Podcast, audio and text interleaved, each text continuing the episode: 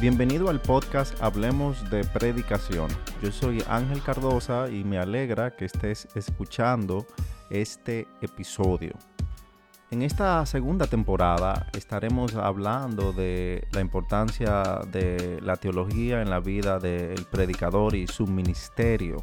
En este episodio me acompaña el pastor Miguel Núñez, él es el pastor maestro de la Iglesia Bautista Internacional en Santo Domingo, República Dominicana.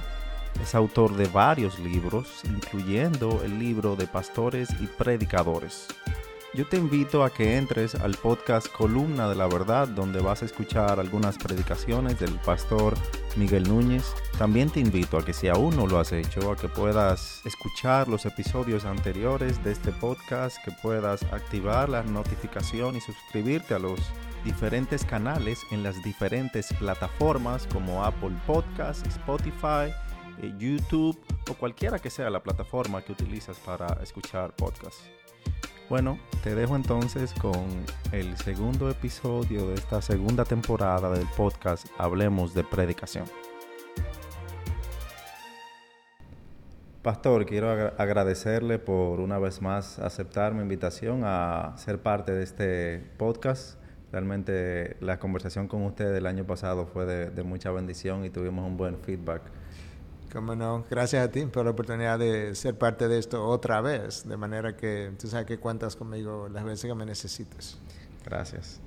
Pastor, yo quiero este año tratar un tema que yo entiendo que es vital en la vida de cada predicador y es la teología y el predicador. A lo largo de la historia de la iglesia, la teología no se ha dividido del púlpito pero se ha visto muy frecuente que muchos predicadores ven el estudio teológico como algo solamente para eruditos, para académicos, y solamente se preocupan por tal vez eh, preparar un sermón o dos sermones cada semana y no siguen nutriéndose de conocimiento eh, teológico específico sobre la persona de Dios. Y por eso quisiera preguntarle en su caso, que nos pueda dar alguna luz sobre la importancia de la teología en la vida del predicador. Bueno, Ángel, yo no dudo de que sea así como tú describes en lo más mínimo, pero eso es lo lamentable, porque el predicador que no conoce teología, él no tiene de qué predicar. ¿Qué yo quiero decir con esto? Bueno, Dios creó el mundo y el Dios que creó el mundo nos dio la Biblia. Cuando Él nos dio la Biblia, su única intención fue revelarse a nosotros, revelar cómo Él es, quién Él es, cómo Él piensa, cómo Él siente, cómo Él obra, hasta el punto que en un momento dado, tú sabes como la palabra de Dios dice, que Jeremías, Dios, Dios hablando a través de su profeta, ah, dice en un momento dado que el sabio que no se gloría en su sabiduría, ni el poderoso en su poder, rico en su riqueza, sino que si te va a gloriar en algo, si hay algo en lo que tú vas como a potencialmente a enorgullecerte desde que tú me conoces y tú me entiendes. Entonces, si yo me paro en el púlpito, se supone que yo debo hacer lo mismo que Dios hizo. ¿Qué fue lo que Dios hizo? Se reveló a sí mismo. Se reveló en la naturaleza, se reveló en la Biblia, se reveló en la persona de Jesús. El púlpito es para, es para copiar a Dios. ¿Y qué fue lo que Dios hizo? Se reveló a sí mismo. Las historias bíblicas lo único que hacen es revelar a Dios. Dios es el protagonista de principio a fin de toda la historia. Nosotros somos los actores secundarios. De manera que yo no voy al púlpito a predicar una historia de David o de Daniel o de cualquier otro personaje o de Moisés. No, yo voy a la Biblia a presentar al Dios que a través de la vida de estos hombres se dio a, se dio a conocer su soberanía, su gracia, su santidad, su justicia. Todo eso sale a través de historias humanas. Pero la importancia no está tanto en la historia humana, sino en el Dios que está detrás de la historia humana, orquestando la historia humana, revelándose así. Y una de las razones por las que yo creo que la gente pierde interés en la predicación es porque la predicación no está haciendo lo que Dios quiere que haga. ¿Y qué es? Que me reveles, que me muestres, porque si cada vez que vengo a la iglesia yo tengo un encuentro con Dios vía su palabra, el próximo domingo yo quiero estar ahí porque nadie se va a aburrir de Dios. Y cada vez que tú vienes, si de alguna manera yo puedo ver algo más de Dios, Dios es un poquito más grande cada domingo, podríamos pasarnos la eternidad viendo a Dios más grande, ¿verdad? Pero cada domingo Dios es un poquito más grande en mi mente, yo voy a querer volver, porque eso me va, primero me va a saciar momentáneamente, pero me va a dejar con sed para conocer más. Entonces, yo creo que el predicador que realmente no entiende la relación que hay entre la teología y su predicación, yo no creo que él está predicando ni como Dios quiere que predique, ni está predicando como se debe predicar, porque Él no está revelando a un Dios que Él no conoce, Él no puede revelar al Dios que no conoce. Y mientras más tú conoces a ese Dios, más profunda puede ser tu predicación. ¿Será por eso que vemos que en muchos púlpitos se ha humanizado eh, el mensaje? Por el bajo concepto que se tiene acerca de la persona de Dios? Absolutamente. Un Dios pequeño nos da todo pequeño. Un Dios pequeño nos da una fe pequeña, nos da un hombre grande, porque si Dios es pequeño, el hombre se ve muy grande. Entonces, si el hombre se ve muy grande, mi predicación va a concentrarse en el hombre. El hombre pasa a ser el centro de la predicación. Yo quiero complacerte a ti. Yo quiero enseñarte cómo, el, como dice en inglés, el know-how, cómo vivir la vida no, Dios te enseña cómo vivir la vida y Dios te guía cómo vivir la vida. Dios te abre los ojos para que viva la vida y no solamente eso, Dios te abre los ojos para que vea la vida como Él la ve, para que ahora tú puedas vivir como Él quiere que tú vivas. E incluso Dios te da el poder para que la viva de esa manera, porque pones el poder del Espíritu en ti. De manera que todo comienza con Dios, termina con Dios. La Biblia inicia con Dios, termina con Dios, de principio a fin. Como diríamos, de tapa a tapa, eso es como la Biblia es. O sea que mi conocimiento teológico como predicador también, también sirve para cuidar el redil que Dios me ha dado y cuidarme a mí, a mí mismo de irme por un camino errado y centrándome más en las ovejas que en lo que Dios quiere hacer con sus ovejas. Definitivamente. Y no solamente eso, nadie puede cambiar si no está viendo a Dios cada vez más grande. El apóstol Pablo dice en 2 Corintios 3, 18 que nosotros somos cambiados de un grado de gloria a otro grado de gloria, pero ¿cómo? Nosotros vamos siendo cambiando cuando vemos como por un espejo la gloria del Señor. ¿Y quién nos cambia? El Espíritu. Dios nos cambia, somos transformados, pero ¿cómo? Cuando tú ves a Dios como en un espejo. ¿Y cuál es el espejo? Su palabra. Su palabra es el espejo donde yo veo a ese Dios grande. Y de esa misma forma, entonces, tú puedes conocer el grado de transformación de una congregación porque va a ser directamente proporcional al tamaño del Dios que se predica en ese púlpito. Mm. Un Dios pequeño produce una transformación pequeña en las ovejas. Un Dios grande produce una transformación grande en el predicador y en las ovejas que escuchan al predicador. Porque las ovejas no están escuchando al predicador, están escuchando al predicador hablar de Dios o están escuchando a Dios a través del predicador, una de dos.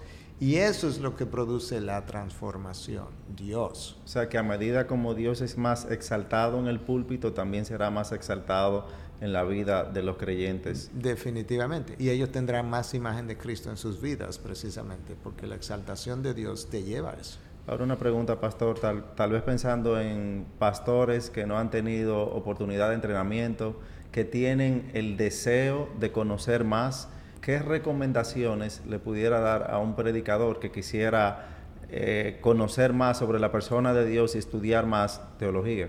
Bueno, hay varias cosas que pudiéramos hacer. Una pudiera ser, mira, la misma Biblia que tú tienes mucho tiempo leyendo, trata de leerla otra vez, pero tratando de ver dónde está Dios en cada pasaje. Tratando de ver, en este pasaje que ya yo conozco, el carácter de Dios, dónde está cuáles aspectos del carácter de Dios están ahí. Eso puede ser su santidad, puede ser su justicia, puede ser su poder, puede ser su sabiduría, puede ser su control, puede ser su bondad, puede ser su fidelidad, puede ser su amor por, el, por, los suyos, ah, puede ser el amor general de Dios, puede ser el cuidado providencial sobre su creación. Ah, puede ser su, su elección de seres humanos. O sea, la Biblia está llena de Dios, literalmente, cada pasaje. Yo creo que eso es un buen punto de referencia. O sea, que venir al texto pensando, ¿qué dice este texto? No de mí, no a mí, sino que dice este texto de Dios. De Dios. Vamos a descubrir a Dios aquí en la vida de Abraham. Cuando Dios llamó a Abraham y lo seleccionó, ¿qué es lo que eso me está diciendo de Dios? Bueno, que Dios se sale a buscar el hombre, que Dios tiene un interés de relacionarse con el hombre. Cuando Dios llama a Abraham el amigo de Dios, es Dios que le está llamando el amigo de Dios. ¿Por qué? Porque Dios quiere relacionarse así de íntimo con sus criaturas. Entonces yo voy conociendo a ese Dios que me va animando cada vez más. Eso es uno. Dos, yo pudiera comprarme un libro de teología bíblica que me, me ayuda a ver el progreso de la teología a lo largo de toda la Biblia. La imagen de Dios, eh, de la cual se habla en Génesis 2 y 1 y 2, de hecho, que el hombre fue creado a imagen y semejanza de Dios. Entonces hay una teología bíblica que me ayude a ver esa imagen de Dios a lo largo de toda la teología sistemática, la justificación, la elección, la salvación, el pecado, el juicio, cómo todo eso se ve a lo largo de toda la Biblia. ¿Dónde comienza? ¿Dónde termina? Yo necesito como integrar la teología progresiva de Dios, porque tú sabes, nosotros podemos leer del Espíritu Santo en una teología sistemática y ahí leemos todo lo que dice el Espíritu Santo, pero la Biblia no se escribió así.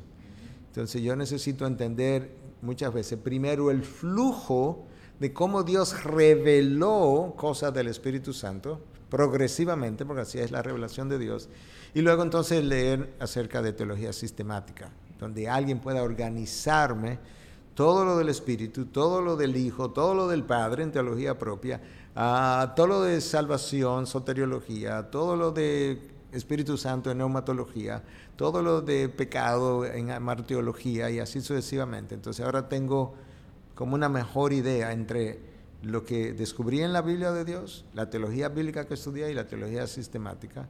Y luego pudiéramos incluso estudiar teología histórica si quisiéramos, a ver los teólogos del pasado, qué pensaron, Calvino, Martín Lutero, eh, qué pasó, cuándo, dónde, cómo eso enriqueció la iglesia, cómo eso mejoró la iglesia, purificó la iglesia.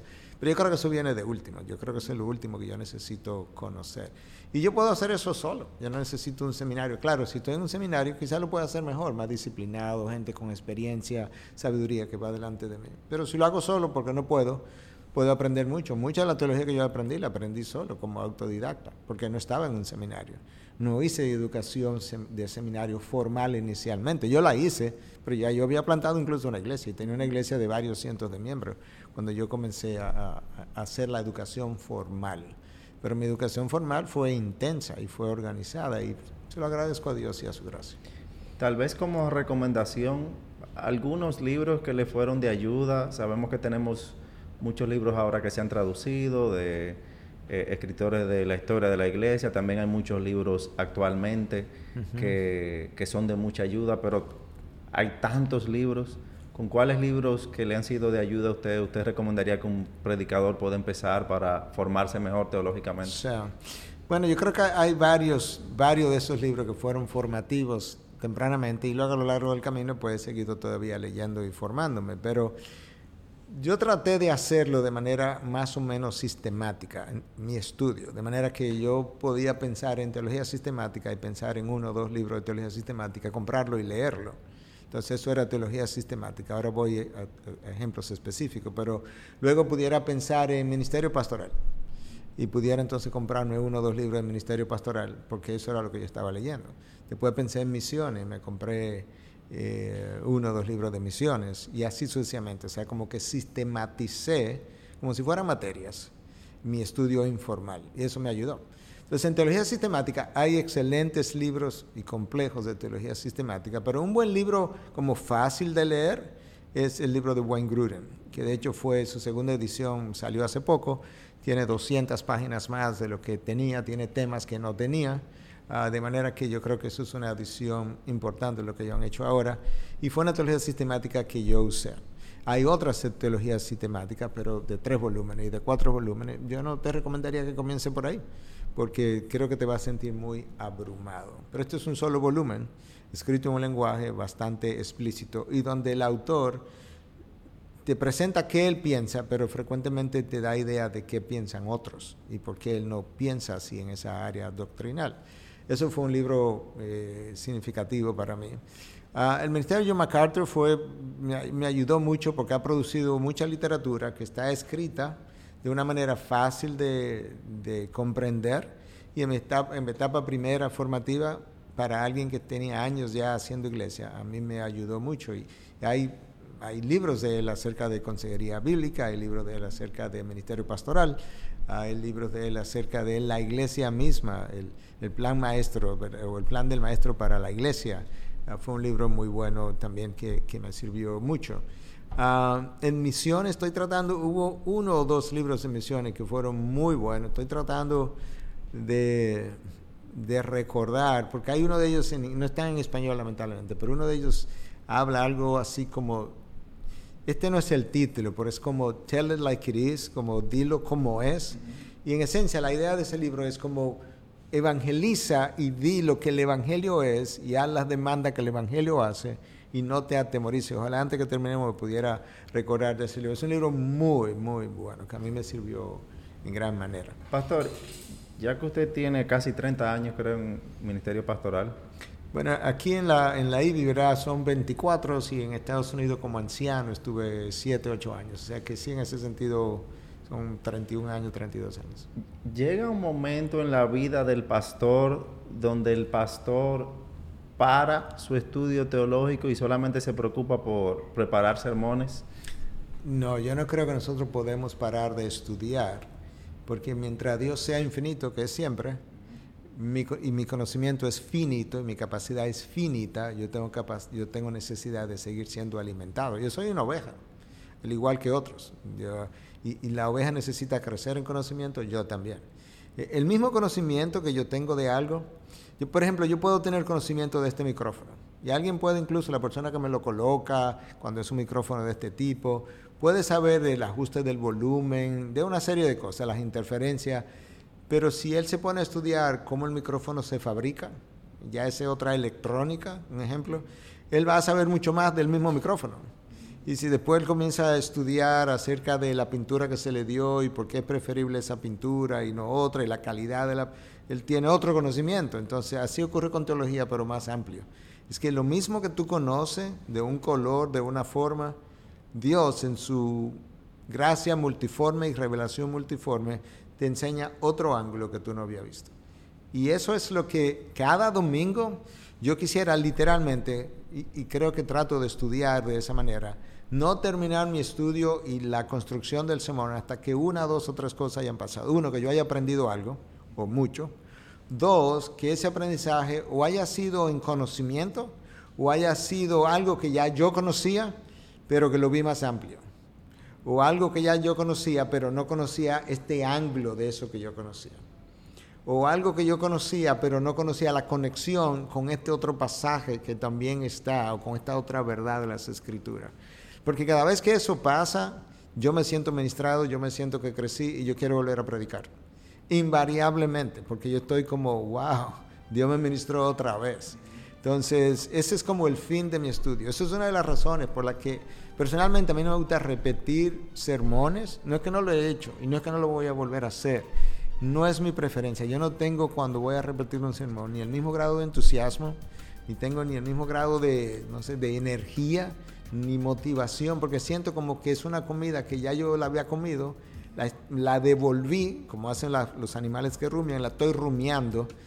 Y yo quisiera como que bueno, cuando me toca hacerlo, usualmente yo tomo el mismo texto y comienzo a estudiar de nuevo a ver si a ese texto yo le puedo agregar algo que yo no había visto o un entendimiento nuevo que yo no había visto. Y entonces ahora sí me puedo sentir como, ok, ya, ya yo puedo entusiasmarme otra vez. Entonces eso es como una de las razones.